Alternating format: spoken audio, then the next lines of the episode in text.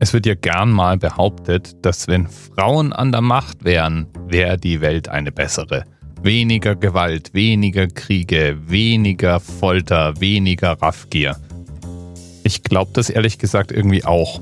Aber die Beispiele, die wir aus der Geschichte kennen, in denen Frauen an der Macht waren, lassen da auch anderes vermuten. Zum Beispiel die einzige Frau, die von sich je hat behaupten können, die Kaiserin von China zu sein. Wu Zetian. Der Themenanker ist damit auch heute wieder eine Jahreszahl, denn Wu wurde im Jahr 625 geboren. Im zarten Alter von zwölf Jahren kam sie als Konkubine zu Kaiser Tai Zong und war da für das Wechseln seiner Kleider zuständig. Als sie dann erwachsen war, war sie dann die Konkubine des Kronprinzen und damit auch die Konkubine eben des nachfolgenden Kaisers Tang Gaozong. Damals war es üblich, dass die Konkubinen des Kaisers ins Kloster gingen, wenn der gestorben war. Und als Kaiser Taizong eben starb, tat sie genau das, wurde aber vom Kronprinzen, der ja jetzt selber Kaiser geworden war, direkt wieder zurückgeholt. Der wollte einfach nicht ohne seine Konkubine leben und vertraute ihr umfassend und vertraute ihr auch die Regierungsgeschäfte weiträumig an. Wu war bekannt für eine harte Hand beim Regieren, aber selbst Kritiker haben ihr zugestanden, dass ihre Regierungsführung klug und gerade fürs Volk auch vorteilhaft war. Zum Beispiel tat sie eine Menge gegen die Korruption im Reich. Als jedenfalls der amtierende Kaiser irgendwann stirbt, wird erst der älteste und dann der jüngste Sohn von Wu zum Kaiser. Der jüngste Sohn will aber eigentlich gar nicht regieren. Und Wu lässt dann eben verkünden, dass der jüngste Kaiser ein Stimmproblem hat und sie wegen seiner schwachen gesundheitlichen Verfassung ab jetzt für ihn sprechen wird. Und damit war sie de facto die Kaiserin Chinas. Wu wird jedenfalls im Jahr 705 im stolzen Alter von 79 Jahren sterben.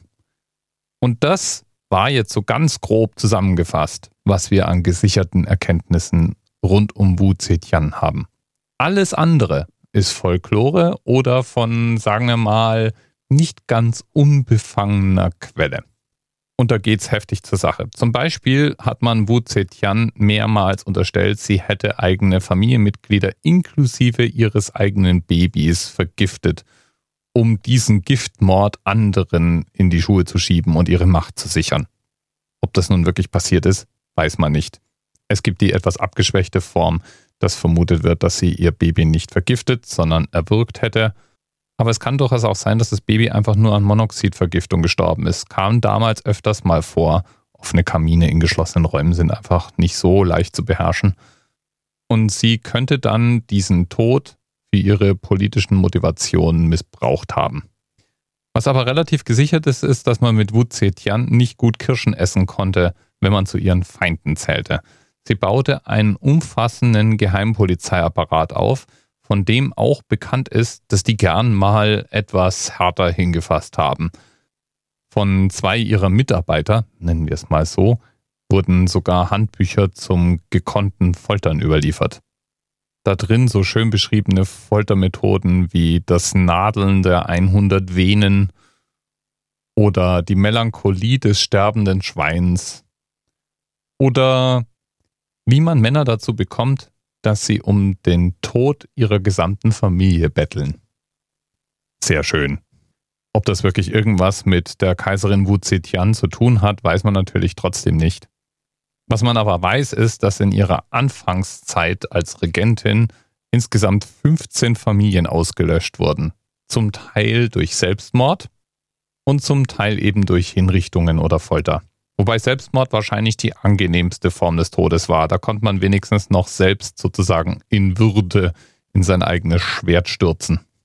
So wie es unzählige Berichte von Wu Zetiangs angeblichen Grausamkeiten gibt, gibt es auch unzählige Berichte von ihren angeblichen Affären.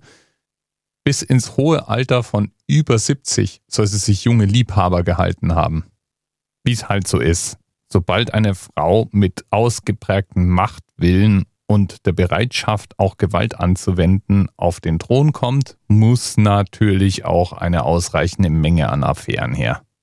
Was wir heute auf jeden Fall wissen, ist, dass viele Überlieferungen, die grausamen wie die schlüpfrigen, massiv übertrieben sein dürften. Aber Wu hat schon durchgegriffen. Und in ihrer Regentschaft war sie zumindest mal für das Volk als eine gerechte und gute Herrscherin in Erinnerung geblieben. Sie hat so einiges an Korruption entfernt und sie sorgte dafür, dass verschiedene Ämter für mehr Menschen verfügbar wurden und dass es wieder mehr darauf ankam, welche Arbeit man leistete und weniger auf die Herkunft.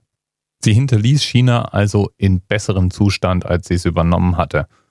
Und sie war wahrscheinlich nicht die schlechteste Herrscherin in einem großen Reigen an guten und schlechten Herrschern, die dieses Reich irgendwann mal regiert haben. Lieben Dank, Adam Osbach.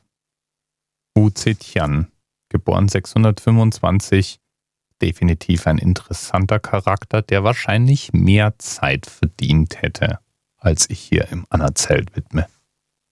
Bis bald. TMRS 10, 9, 8. The experience of 47 individual medical officers. Was hier über die Geheimzahl der Illuminaten steht. Die 23. Und die 5.